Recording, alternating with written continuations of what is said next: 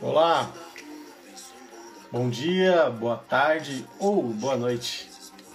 Estamos começando aqui mais um encontro do nosso Pluralidade em Pauta. E hoje, especialmente, até o cachorro está participando aqui no fundo, mas faz parte, né? Estamos aqui gravando de casa e acontece. O cachorro também quer participar aqui junto com a gente. Bom, para quem está chegando pela primeira vez, seja bem-vindo, seja bem-vinda. Para quem já está acompanhando o nosso Pluralidade em Pauta há alguns encontros, o meu grande e sincero agradecimento por estar me acompanhando aí nesta jornada. Fico muito feliz com as pessoas que chegam, continuam aqui e chegam mais para somar, para trocar ideia, tá bom? Hoje o nosso encontro ele tá bem quente, literalmente para falar sobre um assunto que está neste momento, né, nessa semana, acontecendo aqui no Brasil, um assunto muito sério que tem a ver com o decreto 10.502. É, e hoje eu vou trazer uma pessoa aqui que, melhor do que eu, pode falar sobre o assunto, sobre essa demanda, por atuar com educação e saber plenamente o quanto esse decreto é um desserviço para a nossa sociedade além de ter sido uma das pessoas escutadas né, pela consulta pública feita pelo STF. Né? Olha aí, a mulher chegou até lá, hein? Então, satisfação demais em poder receber ela aqui. Esse som que a gente está curtindo do Emicida, né, que faz parte aqui do, do CD dele Amarelo, do álbum Amarelo, é uma música que ela escolheu e que tem um significado muito forte, uma música muito forte, né? É, e a gente vai falar um pouquinho sobre essa música também, porque a gente fala sobre várias coisas aqui, afinal de contas, pluralidade em pauta é sobre isso, pois nós somos plurais e diversos, tá bom? Então, eu vou aqui convidar e receber ela, que é idealizadora do movimento Vidas Negras com Deficiência Importam, professora, palestrante e ativista. Deixa eu chamar aqui. Chega mais. Vegas.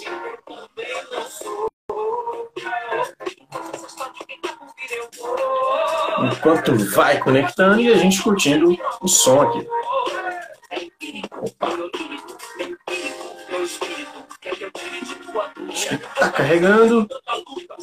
E ela já entra para participar com a gente.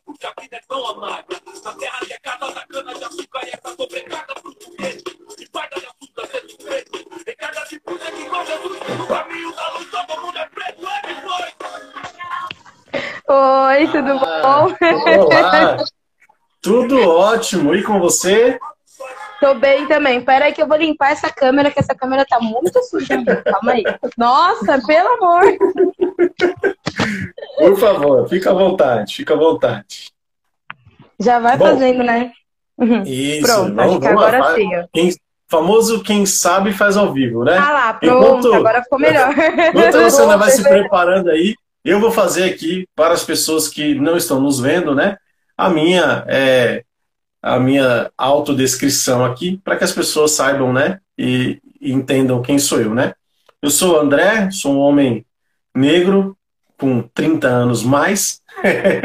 é, estou aqui com a barba por fazer, um óculos retangular e o cabelo crespo no, no penteado aqui que a gente chama de no dread ao fundo de onde estou, tem uma prateleira com vários livros e é, uma máquina de datilografar, né? Porque eu sou dessa época aí, de quem ainda usava máquinas de datilografar.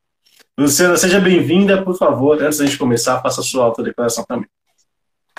Olá, tudo bom? Bem, eu sou uma mulher negra, de cabelo, com dreads até a altura do ombro, estou usando brinco é, o formato do brinco é de coração, tô com fone de ouvido branco, tô vestindo um cropped, uma blusa de. Não é alça, né? Uma blusa mesmo de alça amarela.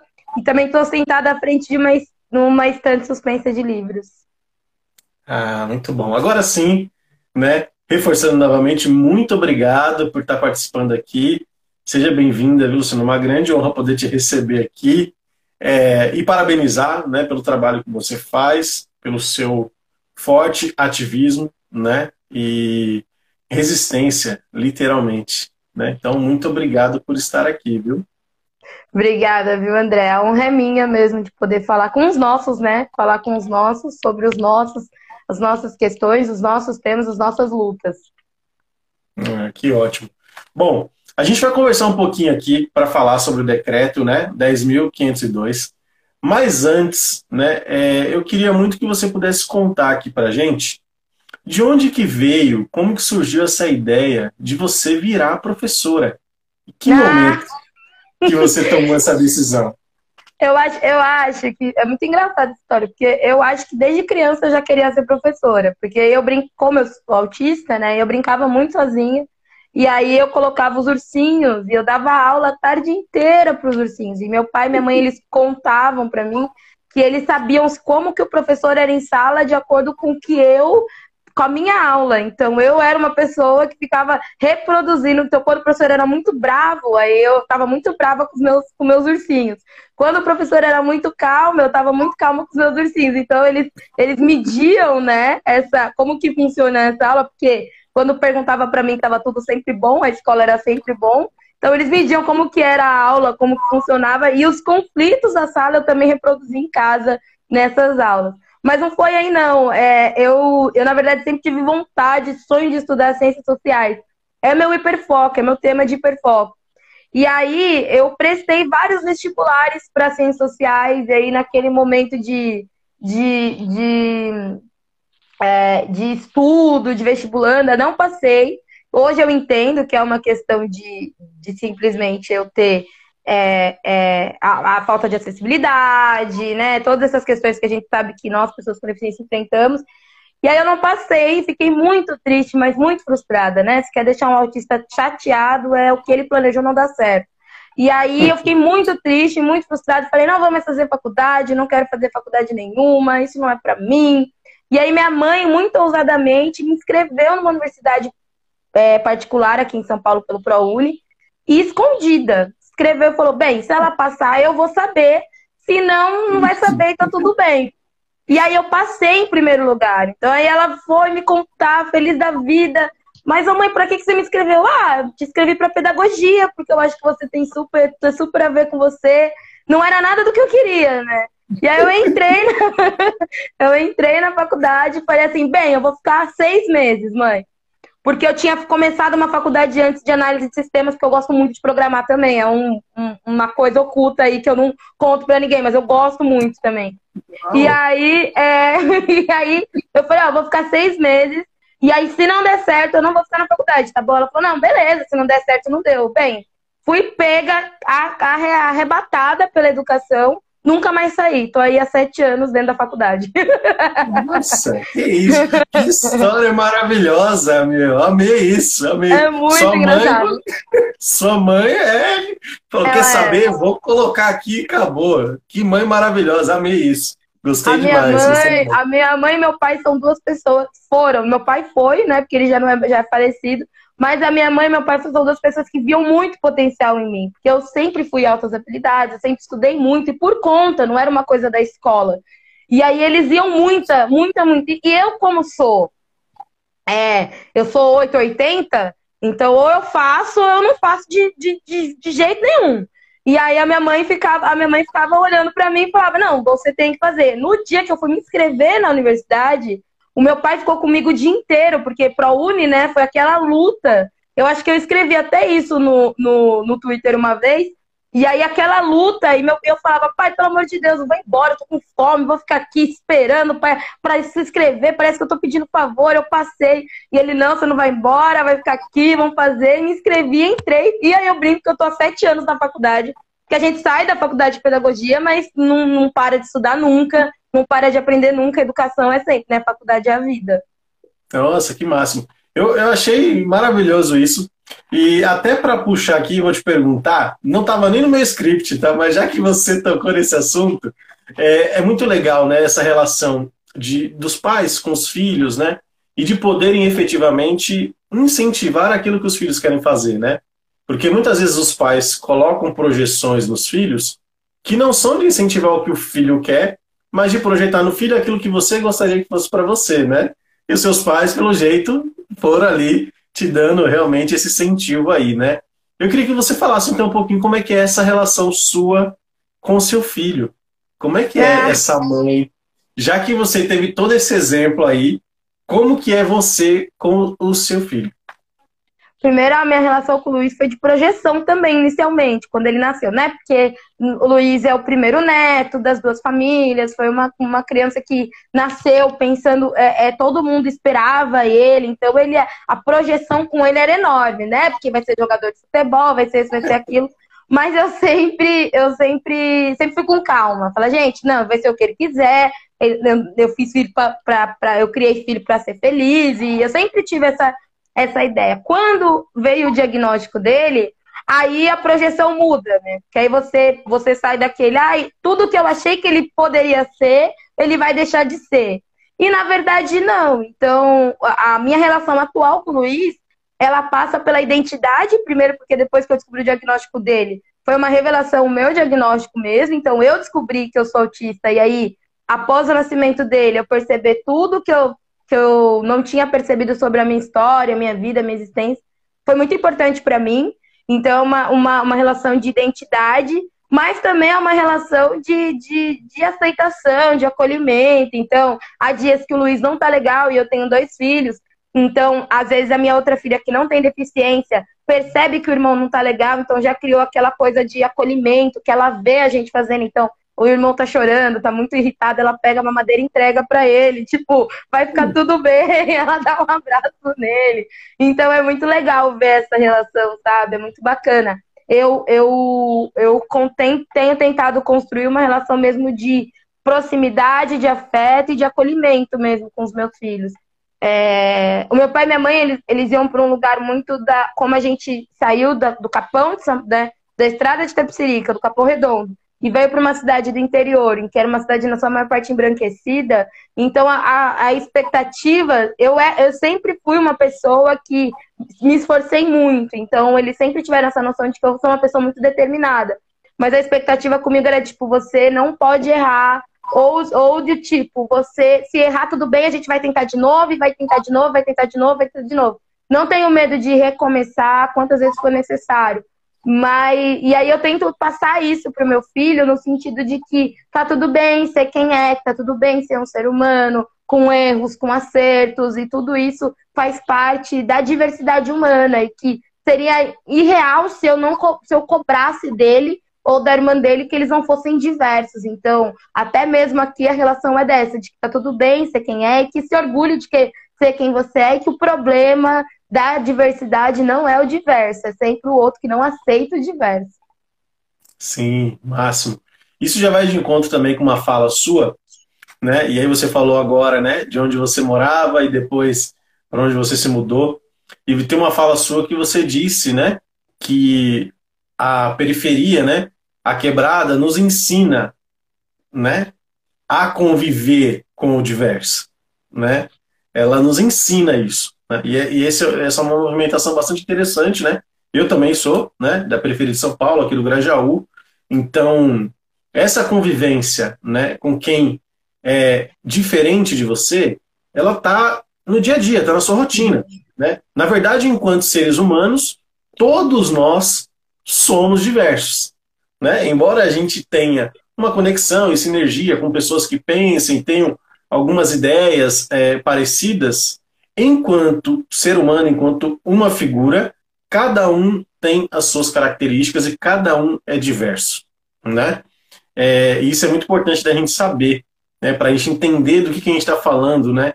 Sobre, sobre a diversidade, né? E a exclusão normalmente ela se dá quando alguns grupos se juntam, não permitindo que mais pessoas diversas adentrem, adentrem né, a, esse, a esse ambiente.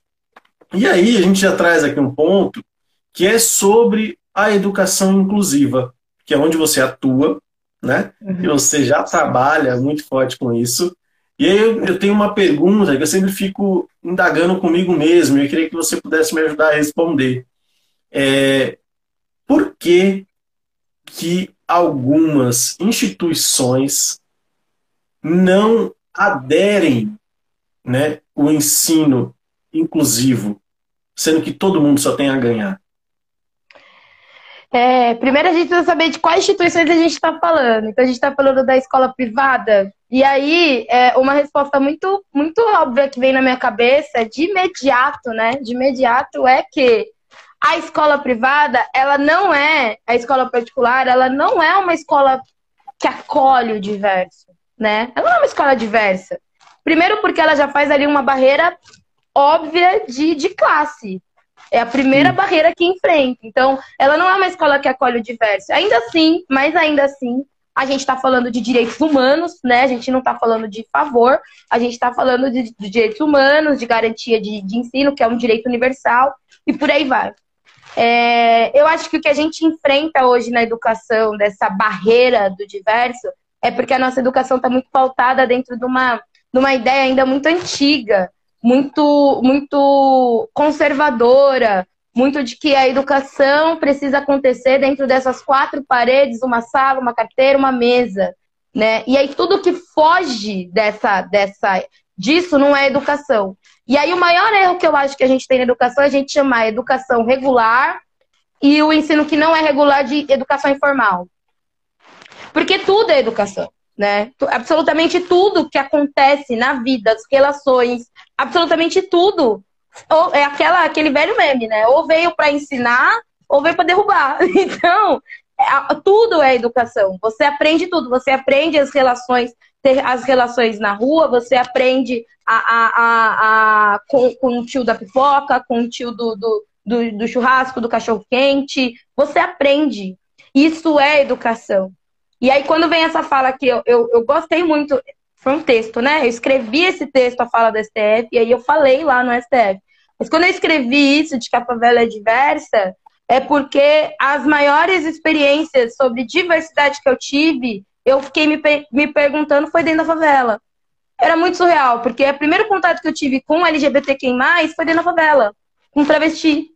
Com uma travesti. É... Uma, né? É, primeiro contato que eu tive de pessoas com deficiência foi dentro da favela, ainda que sim por uma maneira capacitista. O louquinho da quebrada, eu lembro que tinha um, um cara que ele tinha deficiência intelectual, e assim, para mim ele já, ele já tinha, assim, já cansou de tanta violência, de tanta, tanto estereótipo, e ele já não tava nem aí, sabe?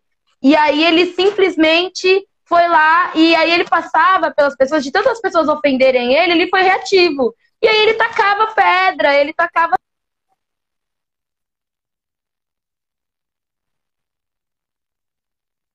E foi o primeiro contato que eu tive ah, com deficiência. Deu uma travadinha aqui. É, voltou? Já tá.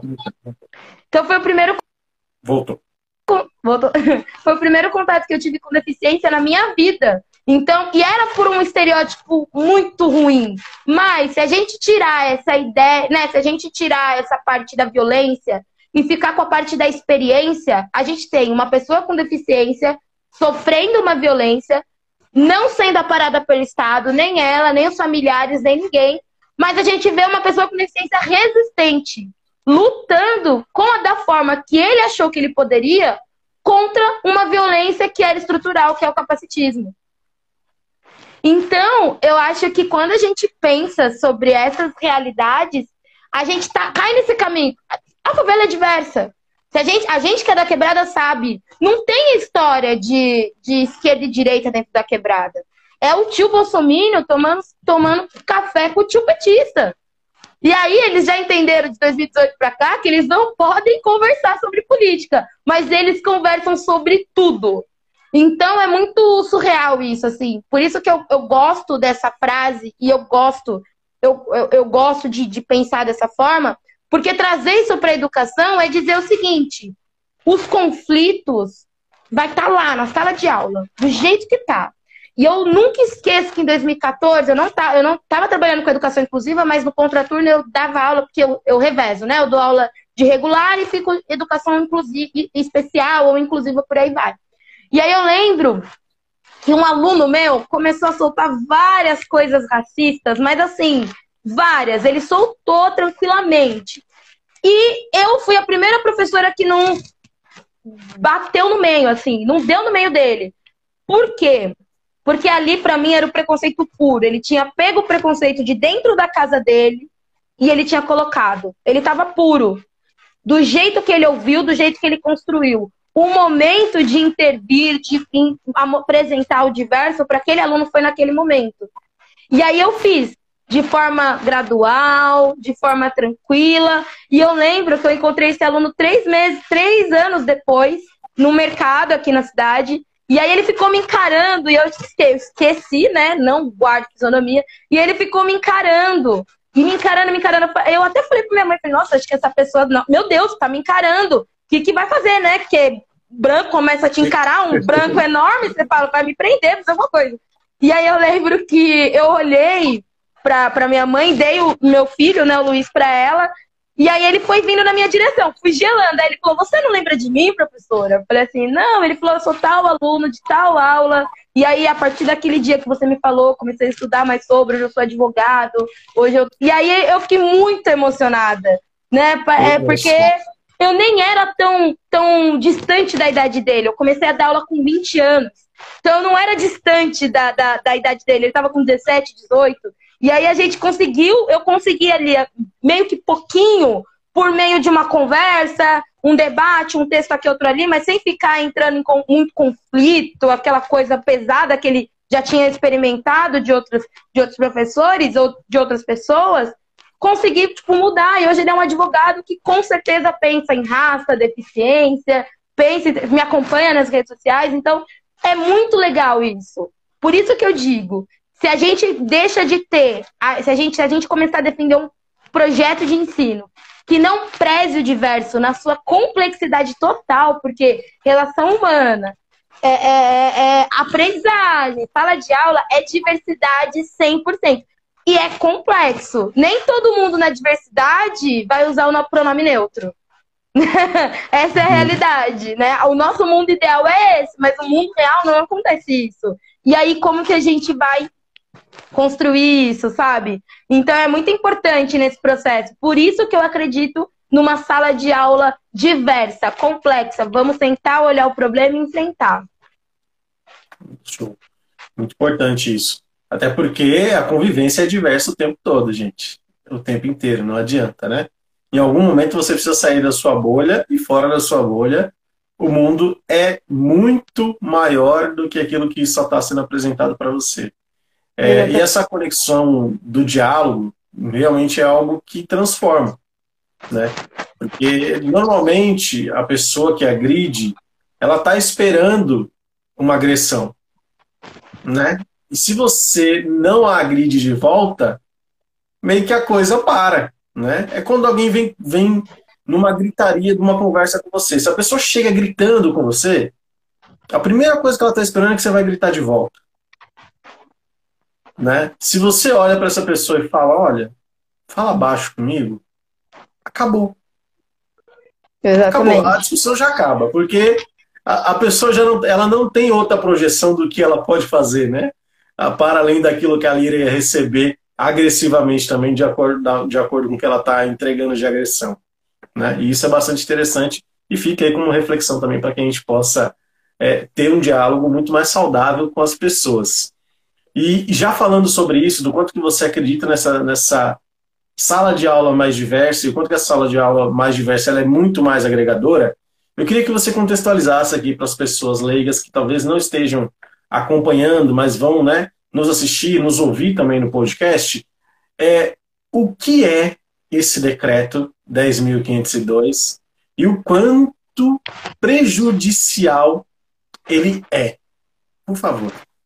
Ele é o terror de qualquer professor de educação, inclusive. Na verdade, ele é o terror da educação. Né? Para mim, é, é, surreal a gente pensar numa escola que diga não dou conta desse aluno, desse aluno, né? Uma escola que fala, uma escola que existiu do aluno antes dele entrar, uma escola que faliu, né? Baixa a porta e não, não, né, não tem condição.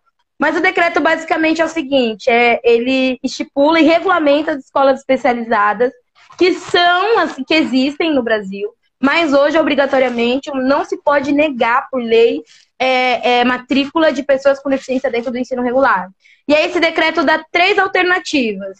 É, as escolas especializadas, as salas inclusivas, então a escola especializada é uma escola que tem pessoas especializadas para lidar com pessoas com deficiência.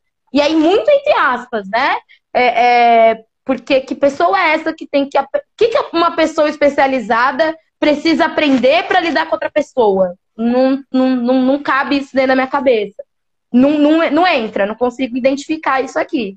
E aí vem as salas regulares inclusivas. Então, as salas regulares inclusivas é numa escola regular tem uma sala inclusiva. Aí é um professor com crianças só com deficiência. Então ele é bem demarcador mesmo. Então, a gente que é lá da década de 80, 90, acho que já vivenciamos isso. Lembra das salas de aula dos louquinhos, a sala de aula dos malucos, que era, né, andava em fila, era um, era um intervalo diferente, era tudo diferente? A gente já passou por isso em algum momento da história da educação do Brasil. Só que isso foi feito, foi dito que não, não dava mais, porque de fato não dá. Você restringe o convívio e aí você trata o outro como exótico, é complicado dentro de uma escola, e aí a gente pensando no contexto da escola de favela, né? Em que os alunos tratam literalmente todo mundo como todo mundo. E adolescente não é gente, criança não é gente, a gente sabe disso. Eles podem sim fazer comentários, é, que é maldoso e vai fazer porque o preconceito está ali. E é isso, a gente tem que lidar com as coisas da forma que é. é. Não simplesmente, não, então afasta, então tira do espaço. Não é assim que funciona. E aí ele dá como última opção também uma outra alternativa, a escola bilíngue. E aí é um caminho sem volta. Por quê? Porque eles falam assim, não, mas se a pessoa quiser na escola regular, pode ir nessa escola com sala de sala especial. É, mas quem decide se o aluno fica na escola regular comum ou se o aluno vai para a escola especializada é a equipe da escola juntamente com a família. E aí temos um problema, porque a educação inclusiva, a inclusão radical, como dizem, e eu gosto de chamar só de educação, né? Porque educação, você colocar a criança dentro de uma escola regular, é educação. Ela, ela, ela sofreu muita resistência dentro dos espaços escolares. Muita resistência. Tanto é que a gente até hoje vê que tem muita denúncia de mães, de pessoas, de crianças, de cuidadores de crianças com deficiência, que não conseguem matrícula para pessoas com deficiência dentro de escola particular ou de escola pública. Então, eles não dão lá como o motivo é porque a pessoa tem uma deficiência. Inventa qualquer outro, já fechamos turma, não dá, que não dá, tem outra lá escola que tem, por aí vai. É, então, tudo isso faz com que a gente simplesmente. O Vinícius está até rindo aí, zoando, que eu sou uma inclusivista. Inclusivismo não existe, pelo amor de Deus. Não aguento mais repetir isso.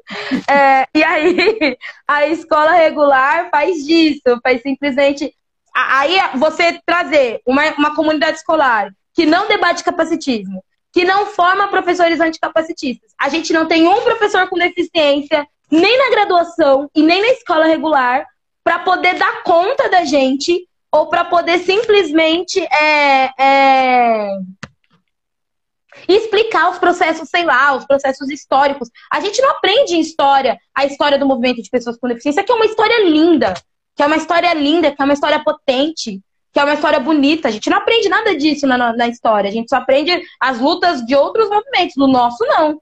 Então, tudo isso dentro dessa perspectiva, aí você soma toda essa essa essa soma esse somado de capacitismo e aí você fala, joga essa responsabilidade para o pai e para a escola decidir o que, que vai acontecer com essa criança. Ela vai sair de lá internada numa clínica. e aí, fora isso, essa lei, ela sonda e ela dá um, um, um uma brecha para as famigeradas clínica escola. E aí é importante que a gente fale, porque na contramão do que está no STF rolando, clínicas escolas já existem. Clínicas escolas já estão sendo regulamentadas por todo o Brasil. E aí a gente precisa falar disso porque escola não é clínica processo educacional não é o mesmo processo médico. Por mais que seja uma pessoa com deficiência. E, e acho que é importante a gente contextualizar isso, porque tá rolando lá no STF, o STF suspendeu esse decreto, estamos esperando para saber se revoga ou não, a ideia é que revogue, mas em todo o Brasil tem rolado PLs, projetos, pro, projeto de lei, tem rolado uma série de projetos pensando em escola clínica. E aí é uma, um problema maior ainda, porque essa escola clínica é voltada para terapeutas, psicopedagogos é, é, é, e médicos no processo clínico de aprendizagem, que não é um processo legal. né? Tem um amigo meu chamado Ricardo Lugon que ele fala assim: a neurociência nesse neuromundo de, de, desses neurofixos. Então, quando a gente começa a parar de ver pessoas e começa a ver cérebros, né? Porque aí a gente começa a estudar neuroaprendizagem, neurociência, neuromundo, neuro isso, a gente falhou na educação. Porque educação não é sobre cérebro, educação é sobre as pessoas. E isso que é importante a gente ter na nossa, na nossa, na nossa cabeça, né? E bem objetivo, assim, para poder defender. Basicamente, o decreto é isso. Então, ele vai na contramão de qualquer processo de inclusão. Muito bom. E eu reforço aqui, né, em cima disso, peço encarecidamente que as pessoas não escutem o que diz o ministro da Saúde, ou melhor, do, da, da, educação. da, educação. né? Da saúde também não, mas da não, educação principalmente, né? A gente falou de médico aqui, já comecei, já comecei a confundir. Mas não. Inclusive, na, na bancada da STF, na, uma das primeiras falas foi o Ministério da Saúde, que a gente não entendeu por que, que o Ministério da Saúde estava debatendo educação. Mas, enfim, nesse governo a gente isso, não consegue é, muita coisa. É, é isso. Então, assim, não escutem, porque, assim, é, é, até difícil né, compreender como que alguém com falas né, tão preconceituosas é, ocupe esse cargo. Né? Não, não tem nenhuma justificativa, né? não tem, não tem. É, segregar pessoas em pleno 2021 é, assim, um retrocesso muito absurdo, muito absurdo. Né? Então, trazer essa conversa aqui é para que a gente possa realmente refletir, compreender e entender o que está acontecendo, né? É, porque às vezes as pessoas não conseguem acompanhar e vão criando várias histórias, né? E a gente vive nessa sociedade de fake news, né? Então as pessoas vão criando várias histórias que não são verdadeiras, né? Então assim, uhum. compreendo, né? É, ter uma pessoa com deficiência na sala de aula não vai atrasar o estudo do seu filho. Importante. Não vai é prejudicar em nada o seu filho. Né? Não quer dizer que a turma, ah, a turma vai parar para que essa pessoa acompanhe. Não, não tem nada a ver isso, gente. Não tem nada a ver isso. Então, assim, tirem esse, esse, esse, esse negócio da cabeça, não, não é uma coisa que não existe, né? E principalmente, né, é, tenham a percepção de que nem todas as pessoas com deficiência, né, entre várias características que nós podemos ter, sabem que são deficientes. Né? Muitas pessoas são diagnosticadas depois de mais velha. Né? Muitas pessoas é, podem até, por, por, por, alguma, por alguma situação, passar a ser uma pessoa com deficiência. Então, entenda, segregar as pessoas, afastar as pessoas dos ambientes né, que devem ser para todos, jamais vai ser uma solução. Jamais. Tá? E se você não consegue compreender isso na percepção de, da outra pessoa, né, para um pouquinho, respira e imagina. E se fosse você? E se fosse o seu filho? Né? E se fosse uma situação com a sua vivência? Será que é isso mesmo que você queria? Tenho certeza que não. Então, é importante que as pessoas reflitam e compreendam é, para não cair mais né, nessa lacuna da maldita fake news que está aí nos né, é, levando literalmente para o buraco, né? Infelizmente, infelizmente. E essa Exatamente. sua fala, né, no STF, para mim foi algo muito sensacional. E aí você disse assim: é, mulher negra, favelada e professora da rede pública. Né? Você quis deixar ali nitidamente quem é você, né? E o que, que você estava fazendo ali e a partir de qual percepção você estava falando ali, né? É, eu olhei e falei, nossa, essa mulher preta sendo chamada de Vossa Excelência para ser, ser convidada a falar Falei, gente, que coisa maravilhosa, né? Mas acho, acho isso muito importante, né? Para que as pessoas se reconheçam, para que a gente se reconheça e saiba a partir de onde a gente está falando. E você estava lá representando, né? O movimento que você fundou, né? Que é o Vidas Negras com Deficiência Importam. E eu queria que você falasse um pouquinho, né? Porque a gente tem uma interseccionalidade aí, E essa é uma situação muito forte, né, da gente conversar para que as pessoas entendam, né, a necessidade de se falar de várias pautas quando, quando você é, está em vários grupos. Eu queria que você falasse um pouquinho por que, que você criou esse movimento. É, é, só pensando naquela fala sua sobre identidade, né, que eu coloquei ontem, eu assisti um, um documentário com o Krenak, eu passei para os meus alunos, e aí eu fiquei pensando sobre isso, porque o Krenak fala exatamente isso, que perguntam para ele se ele é brasileiro, ele fala, não sou brasileiro, eu sou Krenak. que ele fala do, do, da etnia dele. Isso é muito forte, porque eu me identifiquei demais, né? Eu acho que é, é, quando a gente pensa sobre isso, e aí eu já trazendo para a história do VNDI, foi sobre a identidade mesmo, né? O VNDI foi um, foi um presente que surgiu um movimento, mas o movimento já existia antes do movimento. É confuso, mas é, é real, é complexo, porque é, eu, eu muito, muito, muito comovida mesmo, muito mexida. Eu sempre chorei muito as dores de mulheres negras, sempre. Então, é aquela história, quando, a, quando uma mãe preta chora, todas nós choramos. Porque poderia ser nosso marido, poderia ser nosso irmão, poderia ser nosso pai. A gente está na linha de frente de confronto, a gente está na linha de frente dos movimentos. Essa é a grande verdade, né? A gente está ali chorando a morte de cada um de nós que vai caindo dentro desse sistema. E aí, o movimento Vidas Negras, ele vem com um encontro meu e de um colega, já pensando em interseccionalidade, esse meu amigo não é do sul, então a racialização dele aconteceu completamente diferente da minha. Eu, mulher negra, favelada, criada por um, pelo olhar de um homem preto, né? Então meu pai me cria e sempre falando do racismo, sempre pondo isso para jogo mesmo. Então você vai ser resistência, você vai ser uma mulher preta, você é uma menina preta, você. Então meu pai sempre exaltou a minha negritude, exaltou a, a, a negritude mesmo em si. Meu pai foi maravilhoso nesse processo.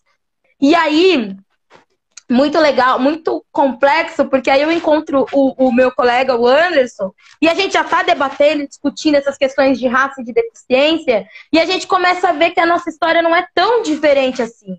De que ele, cadeirante, é confundido constantemente com morador de rua. E aí a gente começa a criar esse movimento de caçar, foi um caça, a gente saiu caçando pessoas pretas com deficiência. A gente viu uma pessoa preta com deficiência, a gente chamava na DM para conversar, a gente queria saber as experiências. E aí o movimento foi tomando corpo, tomando voz, e, to eu, eu, e tomando a ideia mesmo. O movimento Vidas Negras, ele não é, ele não é um movimento, ele não é uma organização só. Ele é uma ideia. Ele precisa ser uma ideia. Por isso que ele é um movimento tão representativo. Não é porque a Luciana está à frente, mas é porque ele precisa. A ideia de vidas negras com deficiência importam está à frente. E aí, nessa loucura, né, de sair caçando, procurando. É, é, cadê as pessoas pretas com deficiência? A gente chegou a uma, a uma conclusão muito triste de que poucos de nós estão na mídia, poucos de nós estão vivos e a maior parte de nós estamos institucionalizados. Então a gente está em cadeia, a gente está a gente está em manicômios, a gente não está aqui e não nos dão o direito de ser diverso. É importante frisar isso. Acho que é a maior é, é frase do, do movimento Vidas Negras. Ele pauta racismo e capacitismo, mas o Vidas Negras não é só um movimento racista e antirracista e anticapacitista. Ele é um movimento antimanicomial, ele é um movimento abolicionista penal e ele é um dos primeiros movimentos no Brasil que lê que as pessoas usuárias de substâncias são sim abraçadas pela Convenção de Direitos das Pessoas com Deficiência. Por que, que a gente fez isso muito ousadamente também? Porque a gente entende que nós estamos lá também. De que há vidas pretas com deficiência que foram adquiridas após violência policial, que foram adquiridas após uma, uma, uma dependência química. Todas essas questões e essas consequências, né? E todas essas questões é, apesar de a gente sempre frisar de que a deficiência não vem do lugar da dor, de que ela não é o fardo, de que ela não precisa ser a dor, por ser uma pessoa preta, ela causa dor. Por ser uma pessoa preta, há um estigma que nós, pessoas pretas com deficiência, sofremos. Há um duplo estigma. E a minha história diz muito disso, a história dos meus irmãos do Vidas Negras também. Então a gente vê, por exemplo, um dos, dos nossos idealizadores que vai trabalhar de manhã, mora na quebrada, mora em, é, no ABC, e vai trabalhar e toma, toma tapa da polícia na cara, de, em cima da cadeira de rodas, porque o policial não acredita na possibilidade de um cadeirante trabalhar. De um cadeirante preto. Porque se ele fosse cadeirante branco, ele não seria nem parado. O capacitismo daquela ideia de que a pessoa é, é, é, é bonitinha, né? Essa, esse estereótipo nós não passamos. E aí a gente tem uma irmã no Vidas Negras também é, é, é, cega, que conta que ela não tem a experiência chata que os, que os cegos em geral contam, de que as pessoas pegam neles sem perguntar para atravessar a rua. De que ninguém oferece ajuda para ela quando ela está na rua. Não que ela quer essa ajuda, não é isso, mas o olhar e o estigma é diferenciado quando é uma pessoa preta com deficiência. E o Vidas Negras vem trazendo esse grito, né? Que muito tempo foi, foi, foi, foi, foi silenciado e trazendo esse debate mesmo, pondo na mesa as feridas. Vamos expor as feridas. Porque Brasil, nós fomos um país, nós somos um país de mais de 50% da população preta. A gente tem um terço da população com deficiência. Cadê as pessoas pretas com deficiência? Né? E para além disso, cadê esse povo que preto com deficiência, porque a deficiência sempre existiu, que foi escravizado? Onde eles estavam? São perguntas que o Vidas Negras faz. São perguntas que essa ideia do que é ser do que é o Vidas Negras faz. E a gente fala que é um debate de muitas perguntas, pouquíssimas respostas, mas a gente está na linha de frente para poder tentar fazer com que minimamente a gente chegue nos espaços e coloque. Por isso a fala no STF foi tão histórica. Porque é a primeira vez na história do Brasil que se debate educação inclusiva, um marco, já é um marco, é, é só esse debate já é um marco histórico, e aí você chama pessoas pretas de dentro da favela para debater isso. É muito surreal. A minha fala lá não foi minha. Ela tinha muito de todos os meus irmãos do Vidas Negras. Ela tinha de todos os debates. Ela tinha histórias, por exemplo, tem uma professora no Vidas Negras que é de Carapicuíba, que teve 23 alunos pretos com, com autismo, autistas, na verdade, e ela, e ela conta essa história, e naquela fala também fala disso. Aquela fala traz e carrega a história não só da minha vida quanto educadora, mas, sobretudo, das pessoas pretas com deficiência que estão nas quebradas. E é lá que a gente quer estar. Também, lá que a gente quer estar. Tá. Eu acho que é isso. Que lindo, maravilhoso. Estou deixando fixado aqui o comentário do, do Vinícius, para quem quiser seguir, né? arroba vndi.brasil, né? Sigam aí, é, o movimento é sensacional e, meu, vocês só vão ter a conhecer e agregar na vida de vocês, tá? Então, também quem vai estar tá aí nos ouvindo depois no podcast, vai lá, entra no Instagram e segue, segue mesmo, porque vale a pena, tá bom? É, a gente está aqui já indo para a fase final do nosso tempo aqui. E o tempo correu e eu nem vi. Tô, tô aqui, está né, tá sendo tão bom que, que o tempo está voando, né? E, e eu preciso te trazer duas perguntas bem centrais aqui que eu gosto de fazer para todo mundo que participa do Pluralidade em Pauta. E a primeira delas é: qual é a melhor lembrança, a melhor memória que você tem do seu passado? Ah, as tardes musicais com meu pai. Meu pai me formou como, como mulher preta, né? Ele me formou ativista. E ele tinha desistido do ativismo, foi basicamente isso. Só que ele me formou com samba. E aí ele sentava comigo à tarde, mas eu já era velha já, não era criança não, era era era acontecia sempre toda semana. A gente fazia isso é, ele morreu faz três anos, e é, duas semanas antes dele morrer, a gente fez uma tarde musical mesmo. Eu já com filho no colo com os filhos. E aí ele colocava os CDs, os DVDs para tocar na época do DVD. E ele ia contando as histórias do samba, contextualizando, e ali me contando as histórias dele, de, de, de ativismo, ou as histórias de racismo, de violência que ele passou. E aí aquilo era muito bom para mim, porque a, a, eu, eu, criei uma conexão E aí, por isso que eu gosto de lembrar que eu sou uma mulher preta, criado, criada pelo olhar, formada por mulheres negras, mas criada pelo olhar de um homem preto retinto. Que isso determinou toda a minha história até hoje, a minha relação com o meu quilombo. Então, as relações comigo são relações baseadas no quilombo que eu construí com o meu pai naquelas tardes. Então, desde longe, de longe, essa foi uma das melhores lembranças que eu já tive. Que lindo isso. E qual que é a pior? Ai, nossa, meu Deus. Quando eu descobri que eu era uma mulher negra, eu acho que isso foi na infância ainda. Quando eu descobri que as coisas comigo não eram não eram para ser iguais. Então eu lembro de eu, de eu na escola e, e aí demorou muito tempo para eu entender que eu estava sofrendo racismo. Então a gente mudou de São Paulo para cá e eu tinha assim seis anos por aí por aí mais ou menos. Mas eu sempre estava em contato com a minha família em São Paulo, sempre vivenciei lá e tudo mais. E aí eu lembro que aqui tem a época do, da Semana do Folclore. Escolas, escolas fazem isso, né? A Semana do Folclore, que é aquela semana de agosto, que aí meu aniversário é 31 de agosto e a Semana do Folclore é uma semana antes do meu aniversário. E eu lembro que eu não queria ir para a escola nessa semana. Eu marcava o dia exato que ia dar a Semana do Folclore, que era dia 22 de agosto, porque eu lembro que no ano que eu vim para cá, já tinha passado essa semana, aí eu passei uma semana, essa semana aqui, estudando, e aí ouvindo dos piores racismo e por aí eu ouvia muita coisa ruim. E aí eu lembro que na semana, no ano seguinte, após, já fazia três anos que eu estava aqui, eu pedi para minha mãe, eu ia sempre à escola, eu ia todos os dias, eu era uma, uma aluna super aplicada, assim. Mas aí eu pedia para minha mãe para aquela semana eu não ir para a escola. E a minha mãe um dia sentou comigo e perguntou, mas por quê? E aí eu contei algumas situações racistas que eu passava e minha mãe diz me chamar de, sei lá, mulher de Ceci Pererê, é, negrinha do pastoreiro, então era, eram violências muito fortes, assim, para uma criança de, sei lá, é, 9 anos, né, 8 anos, não faz o menor sentido. E aí eu, eu lembro da minha mãe conversando comigo e falando, não, você vai, você vai pra escola, é, eu entendo que você tá triste, mas você vai. Porque se você abaixar a cabeça hoje pro racismo, que, que, que você vai abaixar a cabeça sempre.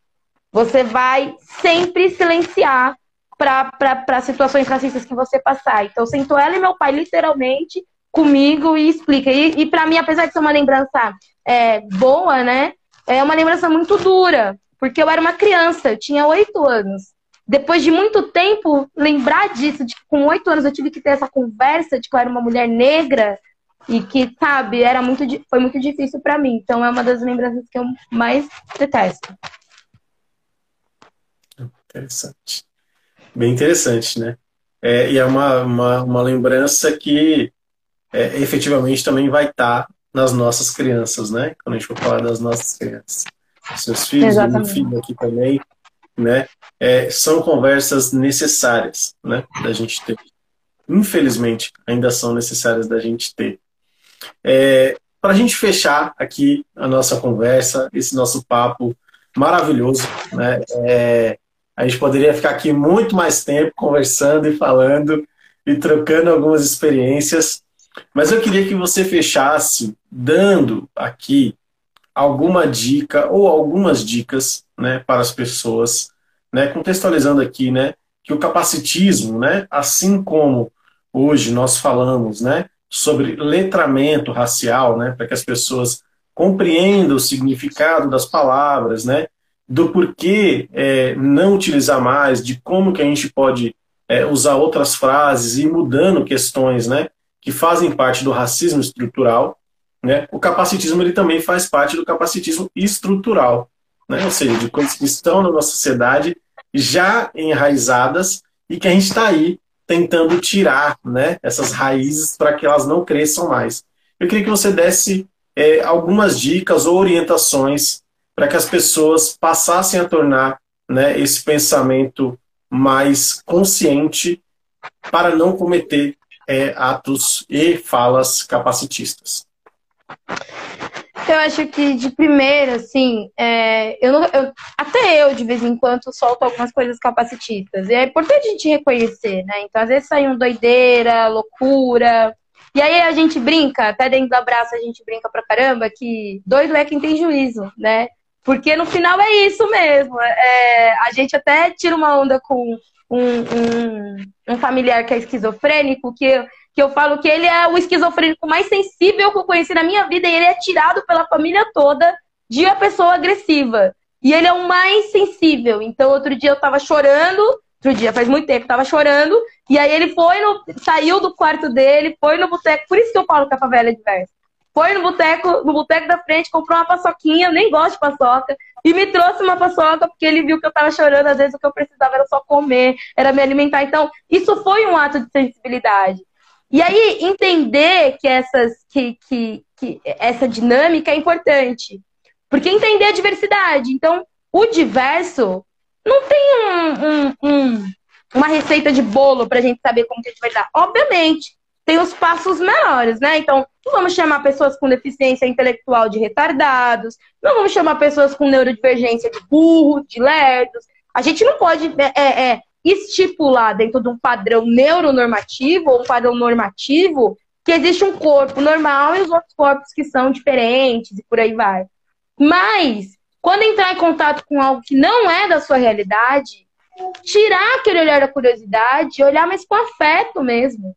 Tentar ver, visualizar, ao invés de como ele faz tal coisa, visualizar a pessoa. Por que ele faz tal coisa? Eu acho que é muito importante a gente entender esses, esses contextos.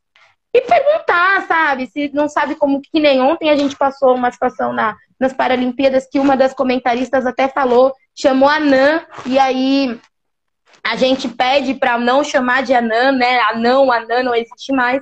Agora é a pessoa com nanismo. E aí ela mesma se corrigiu publicamente e tá tudo bem.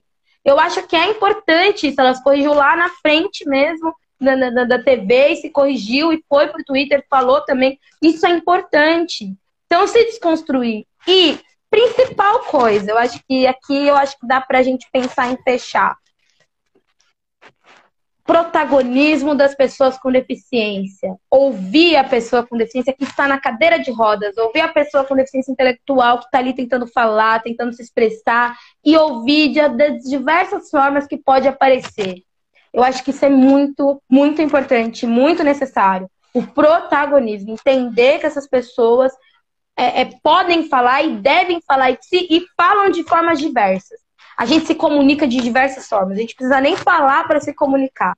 Então, estar aberto para esse tipo de, de, de, de, de debate, de diálogo, é muito mais interessante, muito mais importante, me importa muito mais do que uma pessoa que, sei lá, hum, não fala, ai, eu não falo, não chamo ninguém de retardado, mas aí quando vê um cadeirante, é, é, é fala com a pessoa que está em pé, em cima da cadeira, mas não fala com a pessoa que está na cadeira né? Então acho que é importante a gente entender que o protagonismo faz parte. E aí vocês vão conhecer pessoas com deficiência diversa. Tem as legais, tem as chatas, tem as liberais, tem as de esquerda, tem um monte de gente bacana e diversa por aí com deficiência e sem deficiência que dá para trocar ideia.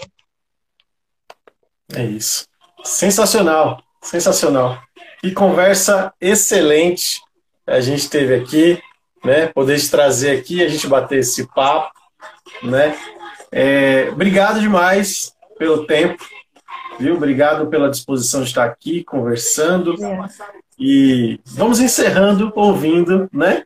Essa música da Emicida, que foi aí indicada por você.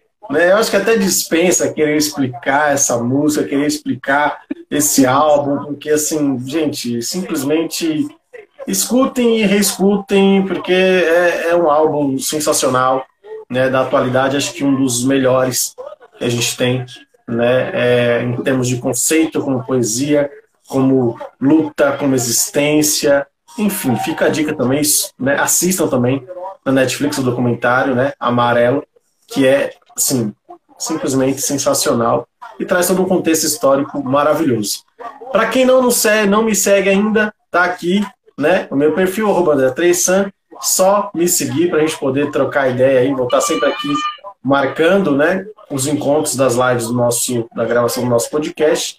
E fica aqui também para quem, né, ainda não segue, seguir e acompanhar a Luciana aí no arroba uma mãe preta autista falando, né? E por favor, escutem mais dessa mulher, que ela tem muito para falar, muito para agregar, muito para compartilhar.